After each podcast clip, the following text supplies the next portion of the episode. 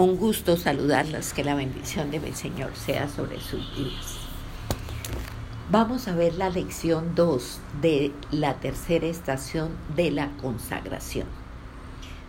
Mm, ayer la comenzamos y hoy vamos a mirar la segunda lección. Vamos a orar. Padre de los cielos, alabamos, bendecimos, glorificamos y exaltamos tu nombre. Gracias por este privilegio grande, bendito Dios, de ser edificadas en tu palabra que eres tú mismo a través del Santo Espíritu de Dios. Maestro de maestros que trae esta enseñanza preciosa para que nuestras vidas se edifiquen y sigan creciendo en conocimiento, en sabiduría espiritual, guiadas por nada menos que Dios Espíritu. Hacemos nuestra parte que es confesar nuestras culpas, pedirte perdón y decirte, Dios mío, dispón nuestros corazones, dispón nuestras mentes para que esta siembra que el Espíritu Santo va a hacer de esta semilla de vida que es la palabra, que es Cristo mismo, sembrada en un terreno limpio ya de toda maleza pecaminosa que en nuestro corazón de una cosecha del ciento por uno.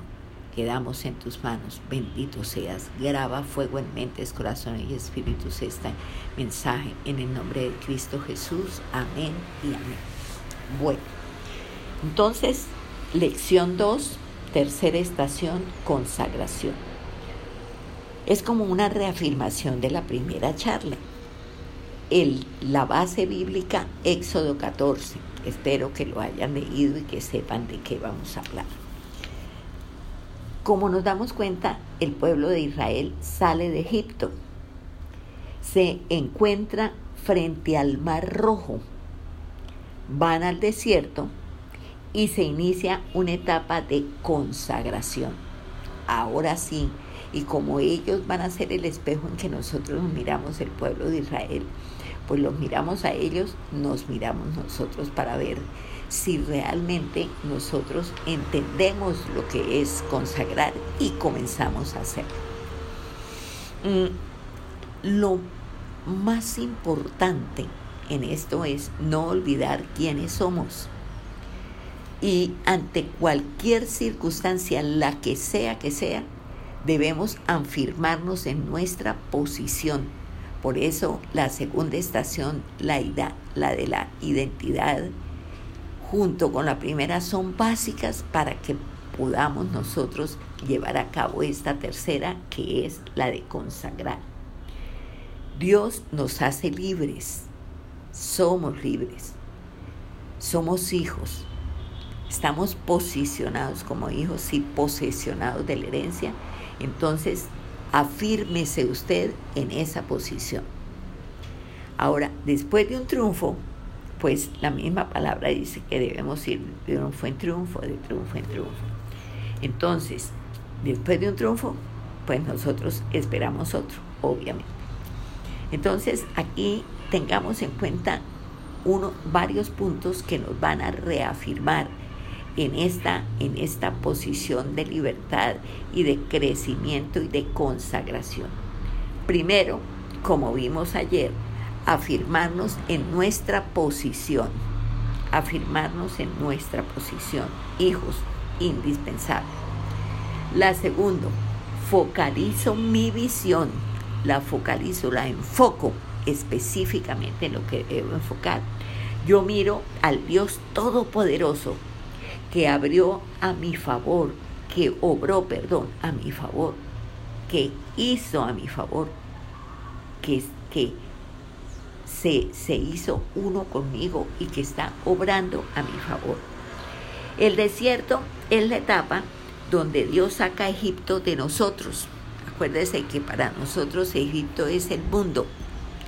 Entonces, el desierto, que es esta etapa de, que estamos viendo, es precisamente el, la etapa donde Dios saca al mundo de nosotros y pone su imagen.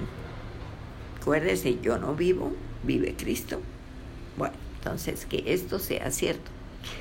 Ahora, no mire a Faraón como hacían los israelitas. Mire la nube. Mire la nube, porque la nube ¿qué hace? La nube guía.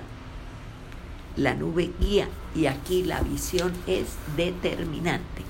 La nube guía y la visión es determinante. Otra tercera cosa, contemple su salvación. Contemple su salvación. Cuando usted fue hecha hija de Dios. Si estamos en Cristo, somos nuevas criaturas, las cosas vieran pasaron, ahora todas son nuevas. Contemple su salvación. Dios borra las circunstancias adversas y su obra es perfecta. Ahora, esto no es un alivio temporal, no es un alivio temporal. Usted tiene que entender que esto es en el día a día de su vida, día a día, de manera permanente, día a día, permanentemente. Y mi futuro, por tanto, está garantizado porque si es en el día a día de mi vida, de manera permanente, pues mi futuro está garantizado. Disfrutamos esa protección de Dios sin otra ayuda. ¿Qué más ayuda podemos nosotros querer pedir o esperar que la de Dios? Él, Dios, pelea por nosotros y ya venció. Nosotros sabemos, nosotros sabemos que vamos desde la victoria. No vamos a conseguir la victoria, la victoria ya la consiguió Cristo. Nosotros estamos parados en la victoria y vamos desde la victoria. Entonces, ¿qué tenemos que hacer? Avanzar con convicción, con una convicción firme, avanzar con convicción. Si hay encierro, y obviamente muchas veces nos sentimos totalmente cerradas, salimos, creemos que ya tenemos la libertad porque eso fue lo que el Señor hizo con el pueblo israelita y lo que hizo también con nosotros. Pero tristemente nosotros no vivimos esta realidad.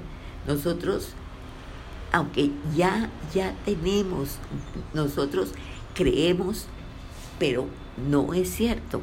No es así, creemos, pero creemos que creemos porque el propósito, su propósito, el de Dios, se debe cumplir en mí y la preparación para tomar la heredad, la heredad transcurre en el desierto. O sea, eso es algo de adentro hacia afuera. Usted, usted no nació esclava físicamente hablando como el pueblo de Israel estaba pero usted y yo sí nacimos esclavas de Satanás y esclavas del pecado. Pero de eso ya nos liberó, ya somos libres. Y usted tiene que entender esto, entender esto. Y, y entender que el propósito de Dios se debe cumplir en usted y en mí. Y la preparación para tomar la heredad transcurre en el desierto. Y todo esto, todo esto que estamos comenzando a, eh, a ver esta reafirmación es el preámbulo, por así decir, de la consagración. Usted está libre, claro, el pecado ya no es problema, ni el diablo tiene poder sobre usted. Pero usted en el desierto es donde Dios la prepara para que tome la heredad en el desierto. Y este es el preámbulo de lo que usted tiene que entender por consagración. Hay que mirar a la nube. Hay que marchar independiente, oiga bien, independiente de los inconvenientes que surgen y que van a surgir todos los días y cada rato. De eso usted esté cierto. Entonces, usted tiene que, que, saber, tiene que vivir esa realidad que usted tiene que marchar independiente de los inconvenientes que surjan. En el camino a la heredad van a surgir N número de inconvenientes. No importa, usted tiene que seguir, marche, tiene que seguir. Dios mira la obra completa. No, nosotros generalmente miramos nuestro presente. Miremos ahí en, en números 14 los versículos 19 y 20. Dice, y el ángel de Dios que iba delante del campamento de Israel se apartó e iba en pos de ellos. Y asimismo la columna de nube que iba delante de ellos se apartó y se puso a sus espaldas e iba entre el campamento de los egipcios y el campamento de Israel. Y era nube y tinieblas, póngale cuidado esto, era nube y tinieblas para aquellos y alumbraba a Israel de noche y en toda aquella noche nunca se acercaron los unos a los otros. Mire el poder de Dios tan grande. Los israelitas no estaban en la oscuridad, los que estaban en la oscuridad eran los egipcios. Para ellos todo era nube y oscuridad. Entonces, ¿qué tenían que hacer? Marchen toda la noche. Marchen toda la noche. Y cuando marchamos en fe, como es que debemos nosotros andar, Dios nos protege. Dios nos protege. Ellos, los israelitas, pasan al otro lado, cruzan el Mar Rojo. Los de Faraón murieron. Póngale cuidado. Ellos cruzaron el Mar Rojo, los de Faraón murieron. Murieron. Y nosotros consagramos nuestro futuro inmediato. No tema, conságrelo. Las circunstancias, lo que usted esté viviendo en su futuro inmediato, conságrelo. Lo importante es lo que dice Dios. Nosotros pensamos ya. Y Dios dice, no, no, no. Y esto apenas comienza, dice el Señor. Esto apenas comienza. No, ya se terminó, no. Esto apenas comienza. Acuérdese, preámbulo de consagración. Entonces empezamos a incursionar en el camino de la consagración. Y esto, como les dije desde ayer, es un proceso, no es un evento. El evento es la decisión que usted toma. la consagración como tal es un proceso, un proceso. También hablamos de una trilogía satánica, recuerdan, hablamos de temor, hablamos de, incredulidad y hablamos de murmuración. Y esta trilogía satánica tristemente acompañó a gran parte de los israelitas y allí en el desierto, por esa compañía terrible que tuvieron, murieron muchos, murieron muchos. Entonces, acuérdese, desierto, ¿qué es? Escenario para aprovechar en mi consagración. No lo mire como algo de que ya salgamos, no. Mírelo como el escenario que usted aprovecha para su consagración, para su consagración. Va a poner límite, va a poner al límite a muchas áreas en mi vida Usted va a creer que no es capaz, pero resulta que sí fue capaz. Hay necesidades inmediatas que asustan. No voy a decirles que no, claro que sí. Pero la mano poderosa de Dios me protege. Dígalo así en primera persona y piénselo así. No hay razón para dudar. Consagración consiste en creer sin dudar, tal cual lo dice aquí, creer sin dudar. Miremos ahí en Éxodo 14, del versículo 27 al versículo 31. Dice, entonces Moisés entendió su mano sobre el mar y cuando y cuando amaneció el mar se volvió en toda su fuerza y los egipcios, al huir, póngale usted cuidado a esto, y los egipcios al huir se encontraron con el mar, y Jehová derribó a los egipcios en medio del mar. Y volvieron las aguas, mire el poder de Dios obrando contra los egipcios y a favor de los israelitas. Y volvieron las aguas y cubrieron los carros y la caballería y todo el ejército de Faraón que había entrado tras ellos en el mar. No quedó de ellos ni uno, ni uno. Y los hijos de Israel fueron por en medio del mar en seco, teniendo las aguas por muro a su derecha y a su izquierda. Así salvó Jehová aquel día a Israel la mano de los egipcios, de la mano de los egipcios, e Israel vio a los egipcios muertos a la orilla del mar. Y vio Israel aquel grande hecho que Jehová ejecutó contra los egipcios, y el pueblo temió a Jehová y creyeron a Jehová y a Moisés, su siervo.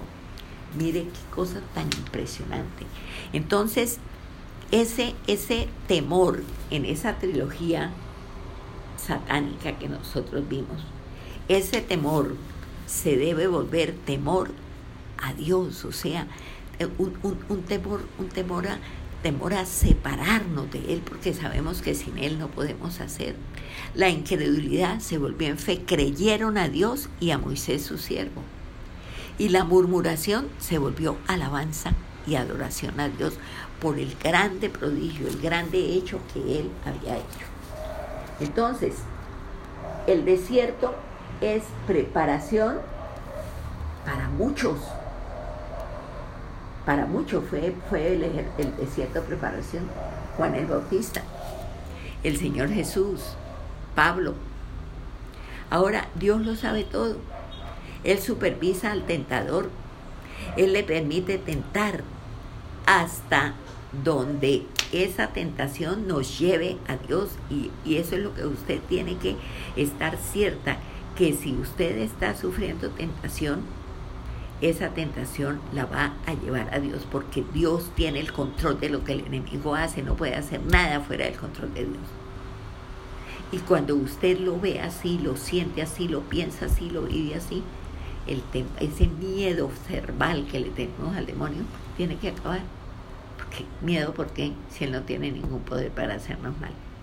Si nosotros estamos bajo el poderoso y total cuidado de Dios. Entonces, temor a qué? Temor a qué? Entonces, tenemos que afirmarnos en nuestra posición frente al futuro inmediato. Afírmese en su posición, hija guardada, cuidada y protegida por Dios.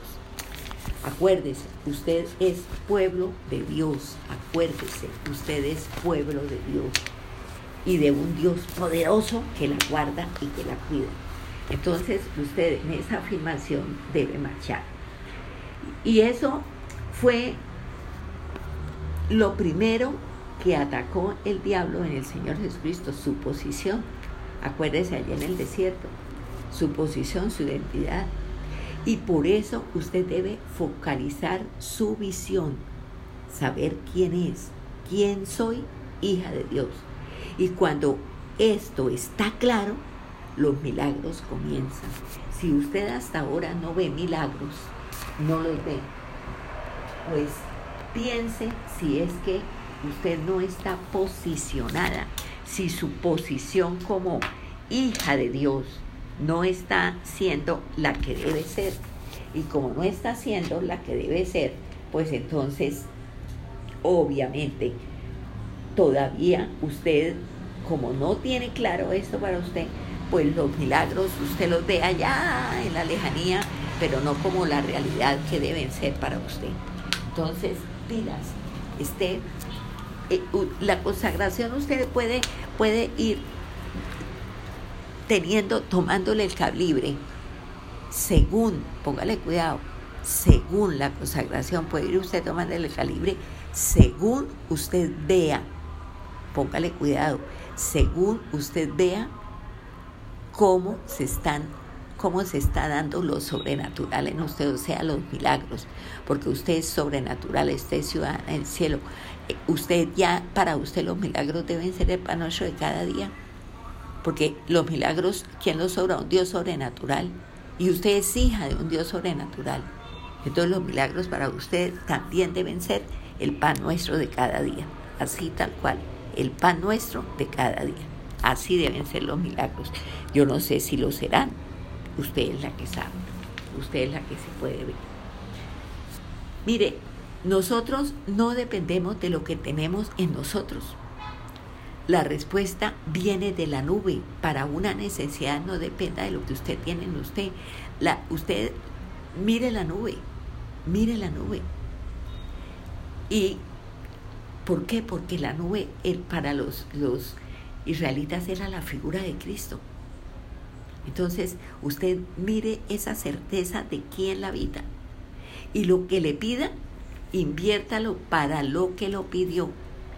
Porque por eso también es que como Dios sí sabe si lo que usted le está pidiendo lo va a invertir para aquello para lo que lo pidió, entonces Él sí sabe, Dios sí sabe si, se lo, si, si usted va a ser buen uso o no. O después de que ya lo tiene, entonces cambio de plan y así no es, así no es. Entonces, lo que le pide a Dios, inviértalo para lo que lo pidió. Dios se centra en el propósito, no en la necesidad. El propósito que Dios tiene para usted es lo más importante para Dios. Sus necesidades, el Señor dice que Él suple toda necesidad. Usted no tiene por qué estar sufriendo por necesidades. Descanse en, en, la suplencia que Dios ha de ellas. Entonces, su victoria, y dígalo así personal, su victoria no es la satisfacción de sus necesidades, sino avanzar, avanzar, avanzar. Esa es la victoria. Propósito del desierto, consagración. Punto. Que le quede claro, que le queden claro a usted cuatro cosas. Propósito del desierto, consagración. Temor, temor a Dios. Incredulidad, tras totalmente hecha creerle, creer a Dios, no en no tanto en, porque hasta el diablo cree, es creerle a lo que él dice. Y murmuración, alabanza y adoración. Esto, en esto se tiene que, que volver para nosotros lo que es el caminar con Dios. Mm, ahora, ustedes ahí en el, en el capítulo 15, dice, en el capítulo 15 dice, cántico de Moisés y de María. Aquí hay una adoración espontánea por la grandeza de Dios. Se reconoce la identidad de Dios, lo que Él es. Entonces hay esa convicción de quién es, ¿no? De su señorío sobre ellos. Y leemos ahí en el capítulo 15, de los versículos 22 al 27. Y dice, e hizo Moisés que partiese Israel del Mar Rojo y salieron al desierto de Shur y anduvieron tres días por el desierto sin hallar agua y llegaron a Mara y no pudieron beber las aguas de Mara porque eran amargas, por eso le pusieron el nombre de Mara. Mara quiere decir amargura. Entonces el pueblo murmuró, póngale cuidado, murmuró contra Moisés y dijo, ¿qué hemos de beber? Y Moisés clamó a Jehová, y Jehová le mostró un árbol y lo echó en las aguas y las aguas se, se endulzaron. Allí le dio estatutos y ordenanzas y allí los probó. Y dijo, lo que, ya, lo que le dijo Dios, si oyereis atentamente la voz de Jehová tu Dios e hiciereis lo que es, perdón, y hicieres, es que se me fue la hoja, lo recto delante de sus ojos y viereis oído a sus mandamientos y guardares todos sus estatutos, ninguna enfermedad de las que envía a los egipcios te enviaré a ti, porque yo soy Jehová, tu sanador y llegaron a Elín, donde había doce fuentes de aguas y setenta palmeras, y acamparon allí junto a las aguas. Entonces llegaron a Elín, al sitio como un oasis prácticamente en el desierto.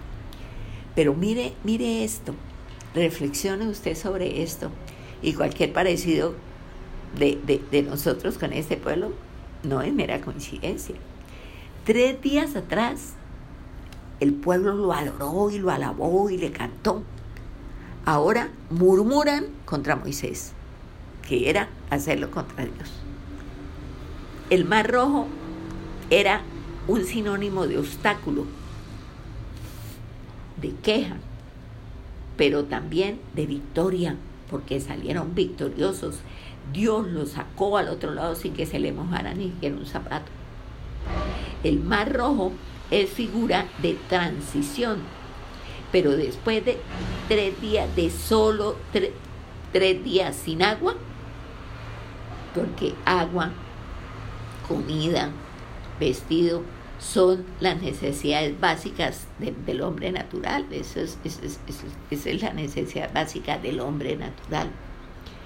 Pero, y, y, y, y ella, ellos no se daban cuenta lo que eran pueblo de Dios, sino que ellos seguían luchando por ellos mismos. Entonces, hay premisas del proceso de consagración premisas que usted no debe olvidar. Mire, usted tiene que redefinir sus necesidades básicas. Agua, comida, vestido, necesidades básicas estamos hablando del hombre natural, que ya no son necesidades suyas, porque usted tiene un padre, usted es hija de Dios y el padre las ha suplido. Él dice, más buscar primeramente el reino de Dios sí, sí, lo demás, que es lo demás? Lo demás es todo. Esas necesidades del hombre natural, dice, se lo daré de añadidura. O sea, de eso se encarga Dios. De eso se encarga Dios. Dice que, que, que, que, no nos afanemos ni por la comida, ni por el vestido, ni por qué movemos qué beberemos, porque eso, eso, eso preocupa y angustia a los gentiles, al hombre natural. Dice, pero su Padre del cielo le suple todo ustedes, ¿por qué se afanan por eso? El hombre espiritual necesita entender que ese sin, sin agua, sin vestido, sin comida, hay algo importante para mi necesidad primera, la palabra que sale de la boca de Dios porque eso sí, como dijo, como les decía el Señor Jesucristo, no estén tan atentos a la comida, sino estén pendientes de toda palabra que sale de la boca de Dios, de eso sí, de eso sí. Entonces tenemos que redefinir cuál es la necesidad primera. Tener hambre no es pecado, murmurar sí es pecado. ¿Y ellos qué fue lo que hicieron? Murmuraron no tenían agua y por ende pues tampoco te habían comido. Uno iba pegado a lo otro, obviamente, con qué cocinaban, con qué preparaban, en dónde. Si no tenían agua, que era lo básico, pues obviamente no tenían nada más. Mire, no nos enfoquemos en lo que nos falta, sino enfoquémonos en Él, en Dios que nos suple, porque Él es mi proveedor dígalo así en primera persona y en, en, personal, mi proveedor. Entonces, el desierto que es? Es el señorío del proveedor, no de la necesidad. Sí, en el desierto no hay nada, pero para el hombre natural, pero para usted que tiene un Padre que es todopoderoso, el desierto es el señorío del proveedor, no de la necesidad, no sufra. Mara, ¿qué es Mara? Mara es sitio de, de no es sitio de, de ay, sí, allá vamos a ver a Mara, es sitio de propósito. Acuérdense cómo eran las aguas de Mara, como dice Mara, amargas, no se podían beber, que era un sitio de propósito. Y Mara es reflejo de lo que hay en el corazón del pueblo. Había amargura, se habían salido de Egipto, pero Egipto no había salido de ellos. Suspiraban y, ay, sí, por todo lo bien que los trataron allá. Pero cuántas veces usted y yo somos lo mismo. Ay, Señor Jesús. Entonces, Mara era el reflejo de lo que había en el corazón del pueblo. Y la amargura, no se les olvide, siempre la amargura es una reacción pecaminosa, pecaminosa. Y ante una situación difícil que usted tenga, si siempre usted reacciona así, esto se va a convertir en una forma de vida y usted va a ser una persona quejosa, usted va a ser una persona que siempre va a mirar el vaso medio vacío, usted no va a tener gratitud en su corazón, usted no se va a sentir bendecida por Dios porque usted ya se acostumbró a la queja. Su, su, su usual es la amargura, es la queja, es el lamento, es el no ver nada bueno. Usted se figura lo que es la vida de una persona así. Dios mío. Porque se vuelve forma de vida para la persona. Se vuelve forma de vida. Y lo tremendo es que la amargura echa raíz. ¿Recuerda lo que dice por allá en Hebreos? Que la amargura es como una planta de raíz amarga. Entonces la amargura echa raíz allá en Mara que habían aguas amargas, venenosas, porque figuré que puede tomar un agua amarga, veneno tendría. Es evidencia de un corazón no consagrado. Primera evidencia. Estamos hablando de consagración. Incluso uno cuando oye esto, y yo lo digo porque a mí me pasó, uno piensa que es consagrar los bienes. Sí, yo le consagro a Dios todo lo que tengo, ¿no? Es consagrarse uno.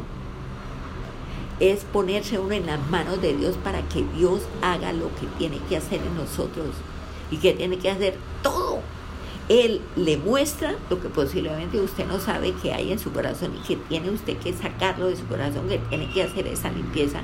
Él le va a decir cómo, Él le va a dar la fortaleza, Él le va a dar la guía, Él le va a dar los medios. Pero usted, como es su consagración, usted tiene que sacar, sacar. Le va a costar trabajo, claro, porque era su forma de vida.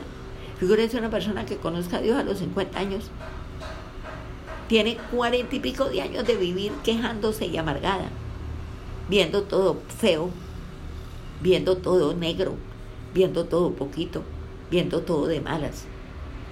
O sea, arrancar un, un, hábito de 47 años, y hablo de, 40, de 43 años, hablo de 43 años, porque a los 7 es que uno tiene uso de razón, a los 7 es que usted comienza a ser consciente de lo que usted habla y de cómo habla. Entonces, es, es fuerte, pero ahí está el Todopoderoso y usted puede decir, como decía Pablo, todo lo puedo en Cristo que me fortalece. Y si Dios, es, usted está oyendo esta, esta, esta es porque Dios espera que usted consagre su vida a Él. Si no, no lo estaría oyendo. ¿Para qué? ¿Para qué Dios va a perder el tiempo y a perder su palabra, que es el mismo hablándole al que él sabe que no. No le oiga al enemigo que le dice, eso no es para usted, eso es para otras personas, eso genera figuras para la cultura, eso usted ya nació así, así se muere, eso no, eso no pretende cambiar, no es cierto. Si usted está oyendo esto, es porque Dios tiene planes y planes espectaculares para su vida. Pero esos planes para que se implementen en su vida tienen que comenzar por la consagración. Ya lo hizo hijo, ya usted está posicionado, ya, él le dio el nuevo nacimiento, ya lo hizo hijo, ya se posicionó, ya se posesionó, ahora consagre. ¿Qué es lo primero que usted tiene que consagrar por usted? Usted. Y con toda la basura con la que nosotros le llegamos a Dios, que tiene que voltearnos el tanque. Total y absolutamente. Entonces, entienda una cosa. La, el estar usted quejándose, el estar usted con esa, esa raíz de amargura dentro de usted, está evidenciando un corazón no consagrado. Comience el trabajo si usted se ve identificada con esto. Ahora, la reacción sí estaba bajo el control de la gente. Y ese es el trabajo. Ese es el trabajo. Por eso es que dice un dicho que uno oye mucho en muchas ocasiones que el cristiano se conoce más que por la acción, por la reacción. Y la reacción sí estaba bajo el control de ellos y como está bajo el control suyo y mío. Entonces nosotros necesitamos consagrar nuestras reacciones.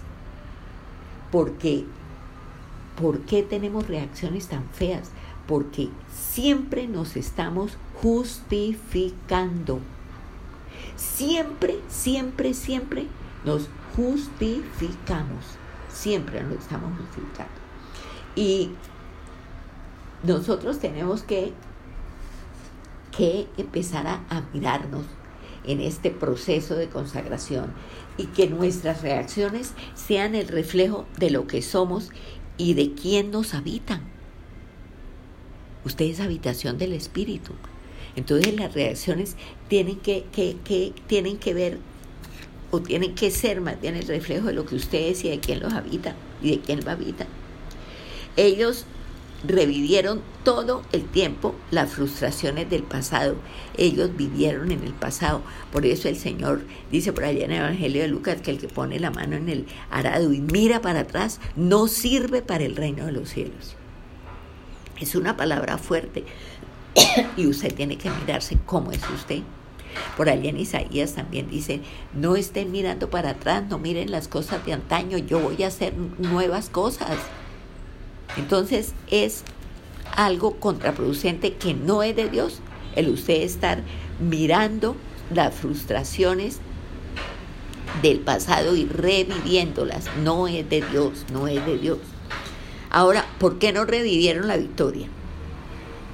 ¿Por qué tenían que revivir las frustraciones, sino esa victoria tremenda que Dios tuvo sobre el pueblo de, Egipto y esa salida portentosa del Mar Rojo. ¿Cómo eso si no lo revivieron? ¿Y por qué si la frustración? Entonces, la amargura florece en la tierra de las justificaciones porque usted siempre dice, no, pero es que yo tengo toda la razón, es que mire, le digo, es que no es justo, ta, ta, ta, ta, ta, y tampoco es justo y ta, ta, ta, ta, ta. O sea, en la tierra de las justificaciones florece con tallo, hoja, flores y fruto la amargura, pilas, pilas. Y esto hace que su boca esté fuera de control que usted no tenga conectada la lengua al cerebro, sino que hable.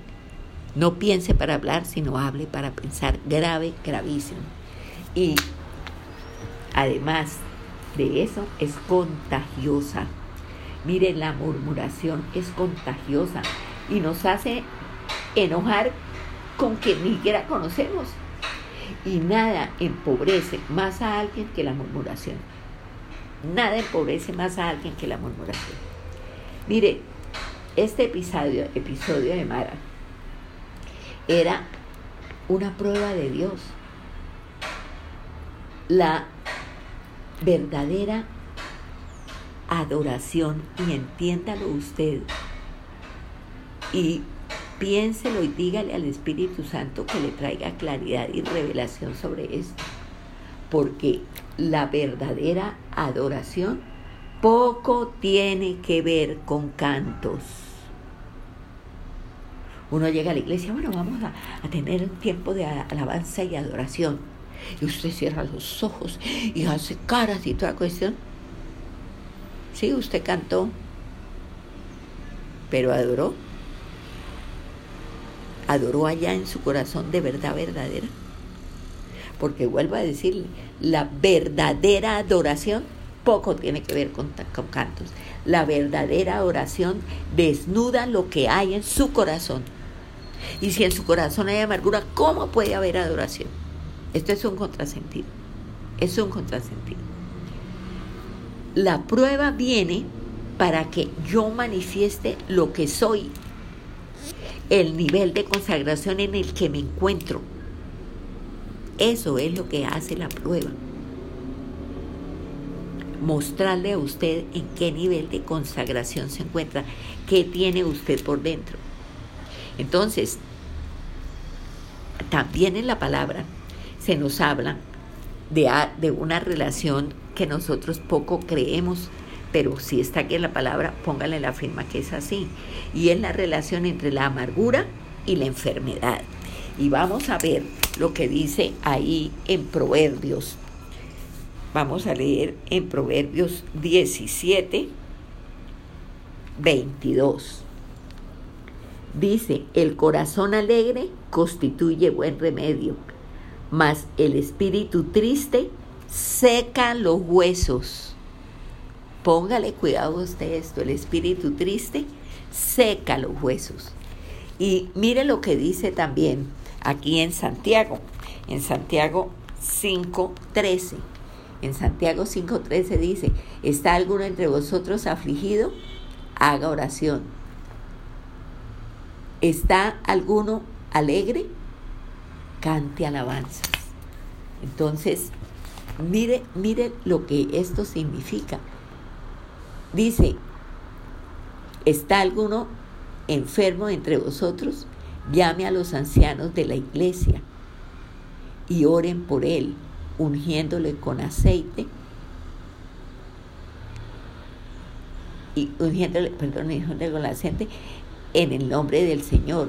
Y la oración de fe, póngale cuidado, la oración de fe salvará al enfermo. Y si el, sanará al enfermo y el Señor lo levantará. Y si hubiese cometido pecados, le serán perdonados. Entonces, mire, mire lo que, que, cómo se relaciona de tremendamente la amargura con la enfermedad. Dice que el espíritu triste, un espíritu triste, un espíritu amargado, un espíritu ahí todo descochinflado, dice que seca que seca los huesos. La generación del desierto murió allí, porque del desierto salieron 650 y algo mil de hombres mayores de 20 años y todos ellos murieron en el desierto. Ya a lo largo de estas charlas vamos a ver qué fue lo que pasó. Jehová se conoce como Jehová Rafa. ¿Qué es Jehová Rafa? Tu sanador, Jehová tu sanador. Es una revelación de Dios, es un título que con el que Él nos devuelve la salud. Rafa quiere decir sanador. Ellos no conocían a Jehová Rafa, a Jehová el sanador. El problema no era el Egipto de donde lo sacó, fue el Egipto que se quedó en su corazón. Ese es el problema. Entonces, por eso, por eso el problema es, es de adentro. El Señor, para la consagración, a nosotros nos saca de Egipto, que es el mundo, para que nosotros podamos consagrarnos a Él. Pero una impronta del mundo es la queja, es la amargura, es el hablar mal. Mire usted los noticieros, malas noticias por todas partes y la audiencia es infinita. Mire una novela, una novela que tuvo un, rating de sintonía impresionante. ¿Cuándo se acaba la novela? Pues cuando se mueren los malos y quedan los buenos, porque los buenos no son noticia. Se murió los malos se acabó la novela. Ya no hay novela, porque lo que vende y lo que atrae y lo que tiene a la gente ahí pendiente son las malas noticias. Qué tremendo, qué tremendo esto. Entonces, la, tarea no era de dónde lo sacó, sino el, el Egipto que se quedó en el corazón de los israelitas. Resentimiento, falta de perdón, amargura. Consagración, proceso mediante el cual nuestro corazón es vaciado de Egipto. Consagración, proceso mediante el cual nuestro corazón es vaciado del mundo. Para que usted lo entienda, vaciado del mundo. Porque muchas de nuestras enfermedades pueden ser resultado de una raíz de amargura que hay ahí en su corazón. Y esto son evidentes en la manifestación que tienen, claro que sí, pero imposibles en el diagnóstico. Por eso es que mucha gente va al médico y le hacen todos los exámenes a Dios, pero a mí todos salen buenos. Pero la persona sigue enferma. y le sigue doliendo y cada vez peor. Porque esa enfermedad la produce esta raíz de amargura que envenena y mata. Y la gente termina muriéndose. No, ala. Nunca se supo, tenía ahí como una complicación de males, pero nada, no, no, no, no, no, no es cierto, no es cierto. Mire, esta, esta amargura enquistada en el corazón, este espíritu triste que seca los huesos, es amargura, raíz de amargura, acabando con usted, acabando con usted. Falta de perdón, resentimiento. ¿Qué statu quo tenían los israelitas en, en Egipto? Ellos eran esclavos no tenían. Ellos no podían decir, no, pero es que allá yo era, no era, era un simple esclavo. Pero entonces, ¿qué decían? Pero por lo menos comíamos. Entonces pensaban en la comida que por lo menos tenían. ¿Y qué se ponían a hacer? Recordaban las ollas de carne que no tenían ahí en el desierto. Recordaban lo sin, estamos sin comida, estamos sin agua. Eso era lo que ellos recordaban, lo sin cuando estuvieron en el desierto, de eso estaban llena su mente. Y si usted solo recuerda lo sin, no, es que mire, yo antes, ahora estoy sin esto, sin aquello, sin lo otro, sin lo demás allí, sin lo demás acá. Pues que no va a vivir amargado, por Dios. ¿Quién no va a vivir amargado? Y por eso no, no, no pudieron ver el desierto como el escenario de consagración. Y Dios, él, él, respeta el libre albedrío, Él no obliga. Por eso mírese usted, mírese usted. Dios siempre le dice lo que les decía lo que debían hacer. Y cuando yo siento que no he podido consagrar mis reacciones, yo debo reconocer que me cuesta mucho por la justificación, amargura, falta de perdón, resentimiento y demás. Mire, cuando esté amargada, endúlcese con la sangre de Cristo que la compró, que la sacó del poder de las tinieblas, que la redimió, que la limpió, que es vida.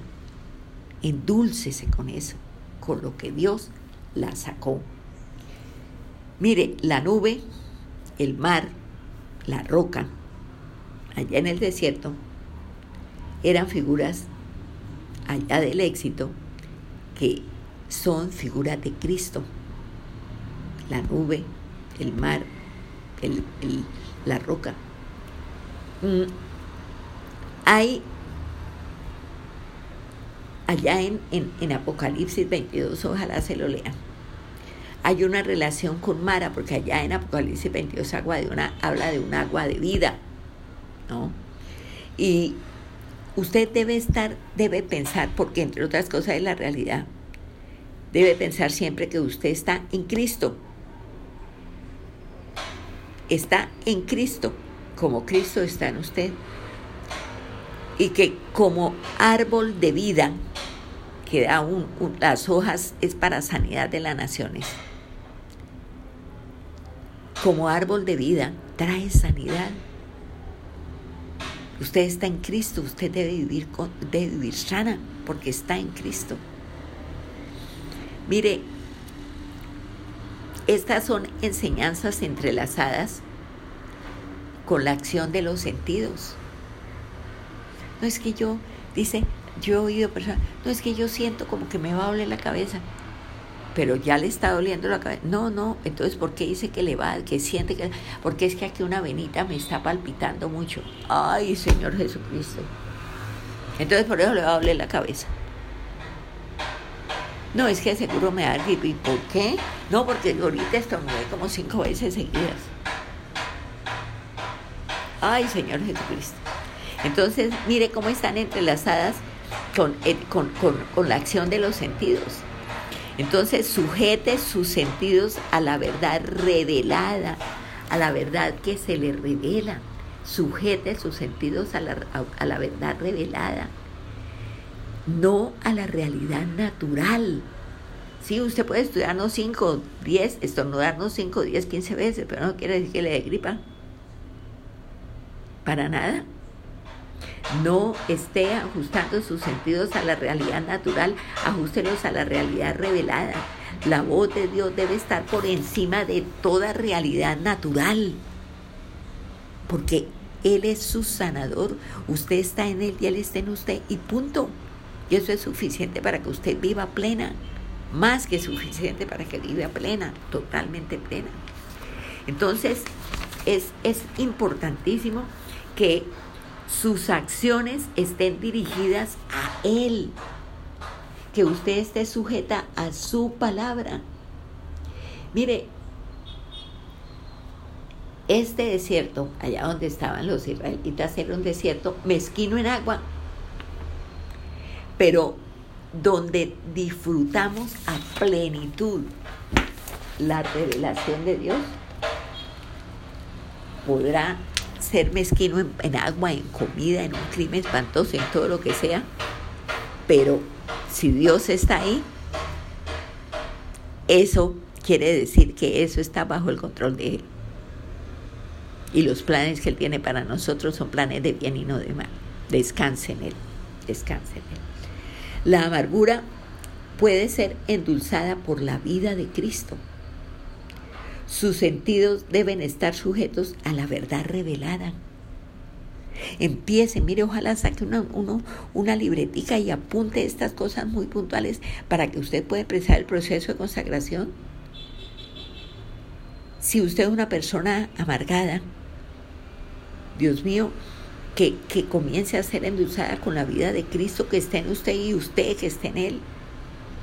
Si usted es una gorera espantosa, sujete sus sentidos a la verdad revelada, no a la verdad natural. Usted puede ver la verdad natural, que es la que usted ve de aquí y ahora, la que oye en las noticias, la que estamos viviendo. Sí, puede ser espantosa y terrible.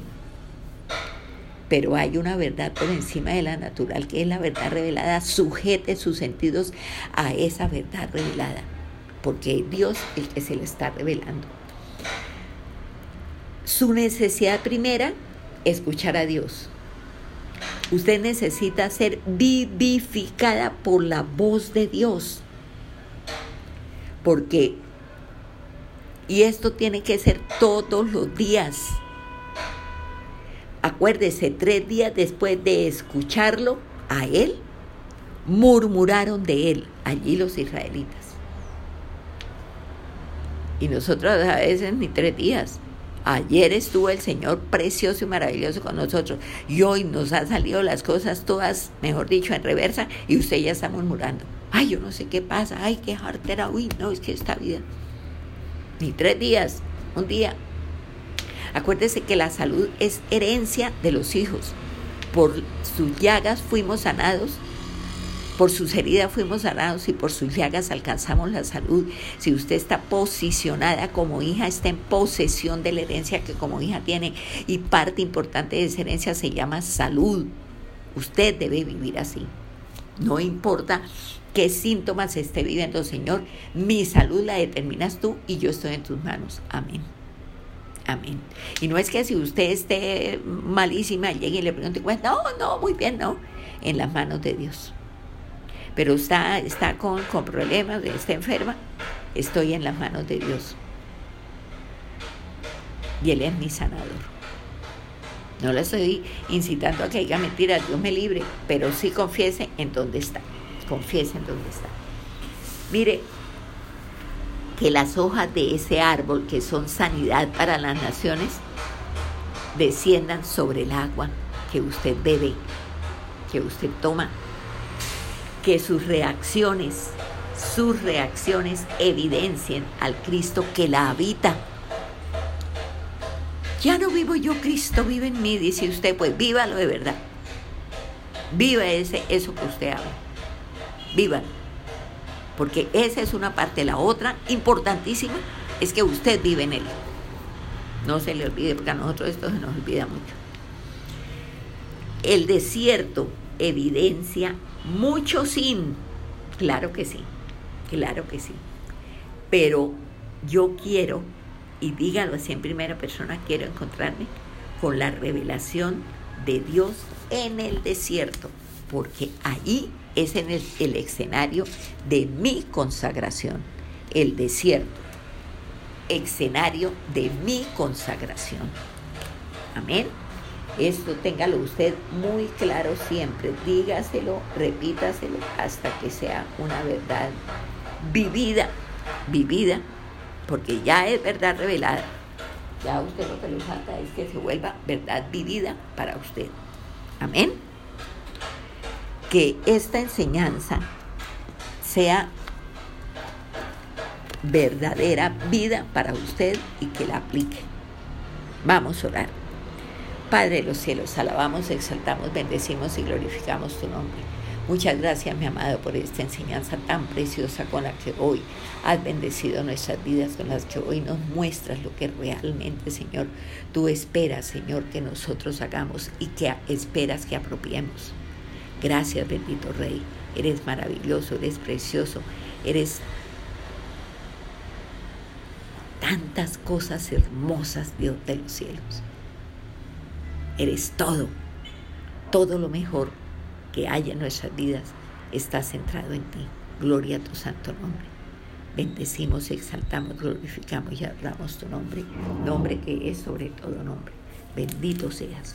En el nombre de Cristo Jesús. Amén y amén. Que mi Señor les bendiga hasta una próxima oportunidad. Dios les guarde.